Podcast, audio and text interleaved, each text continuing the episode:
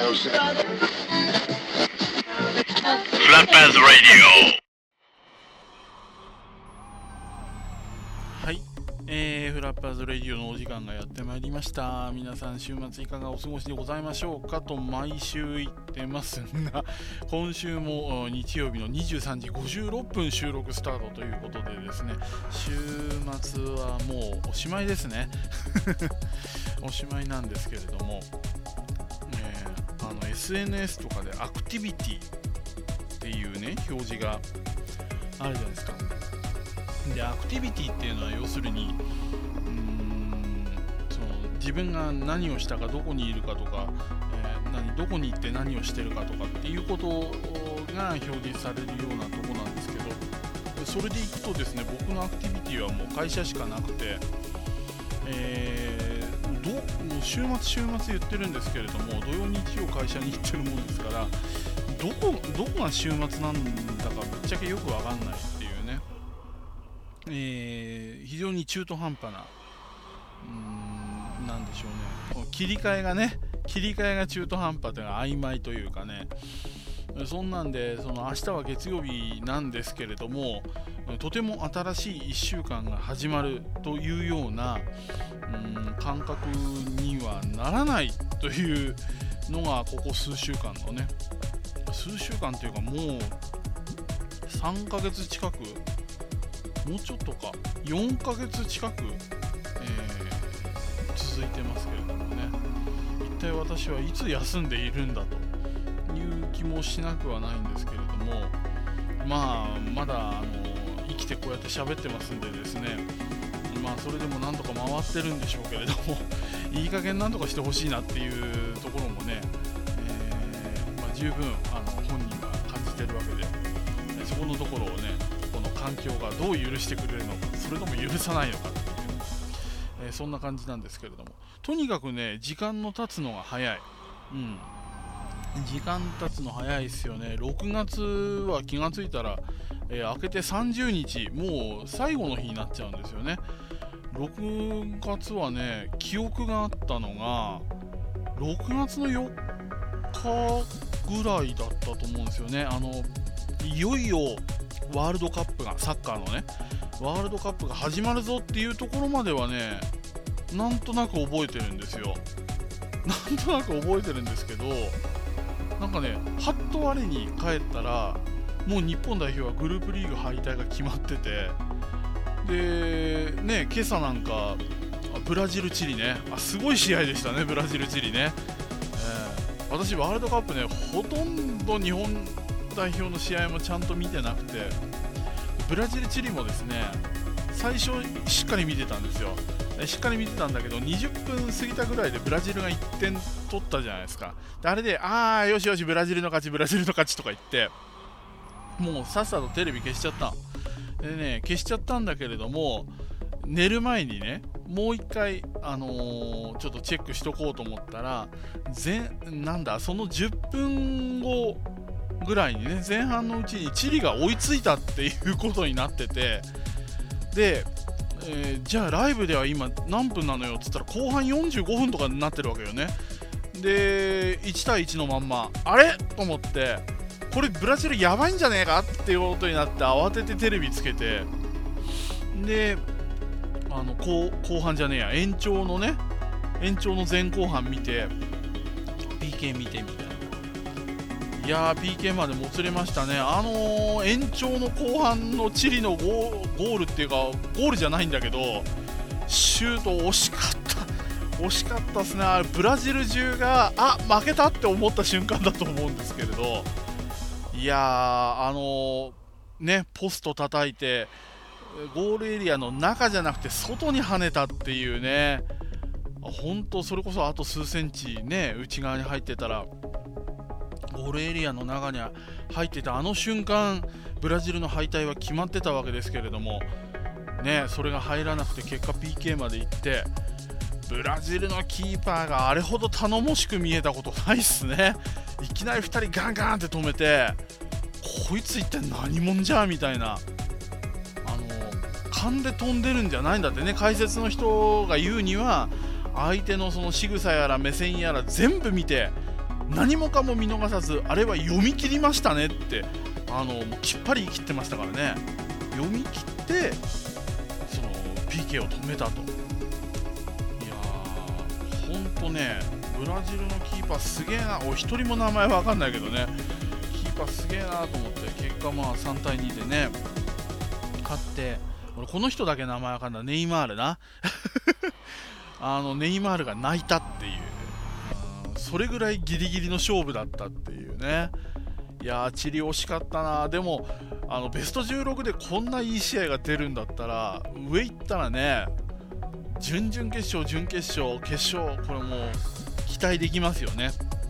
うん。いや私は今回はオランダが優勝するんじゃないかと実はその見てもいないのに思ってるんですけれどもまあ、とにかくスペインから5点取ったっていうね、スペインは確かにその守備よりも攻撃のチームですけれども、ただそこから5点取ってスペインをコッパみじんにしたというね、あの破壊力ですね、4年前と違うぜって、4年前だっていい試合だったのにね、4年前とはちょっと違うぜっていうのをね、見せた、あのオランダが私はちょっと。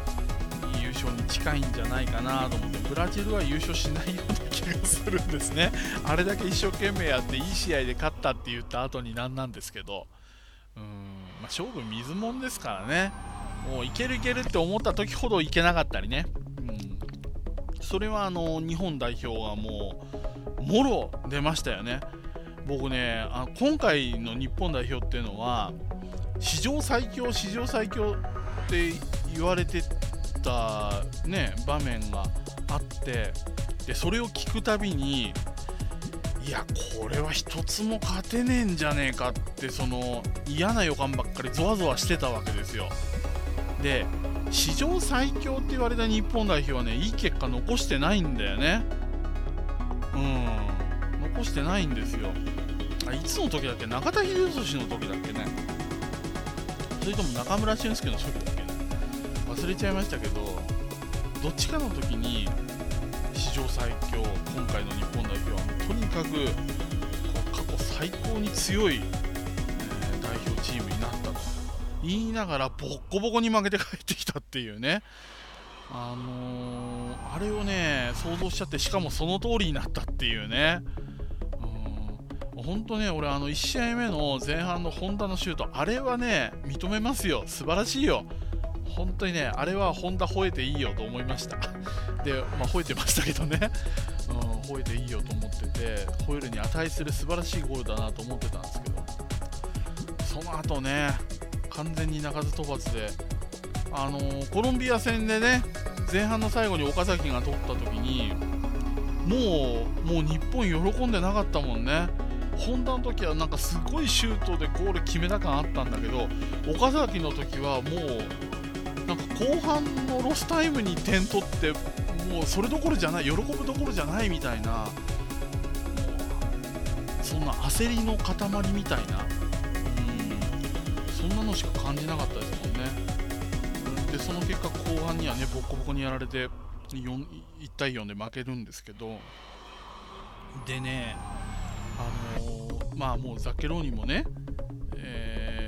今週の頭には辞めるって言っちゃって次の監督の話にもなんかちょっと行きかけてるわけなんですけれども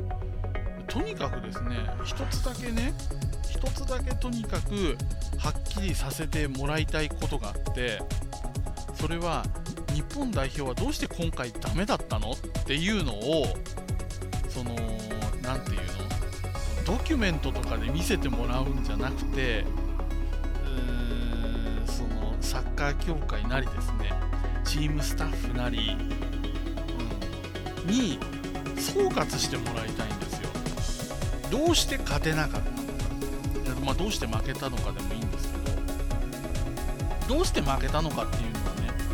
その相手が良かったとかで終わっちゃうかどうしてそれに対して日本は対応できなかったのかということをねなんとかしてその何、うん、て言うのかな。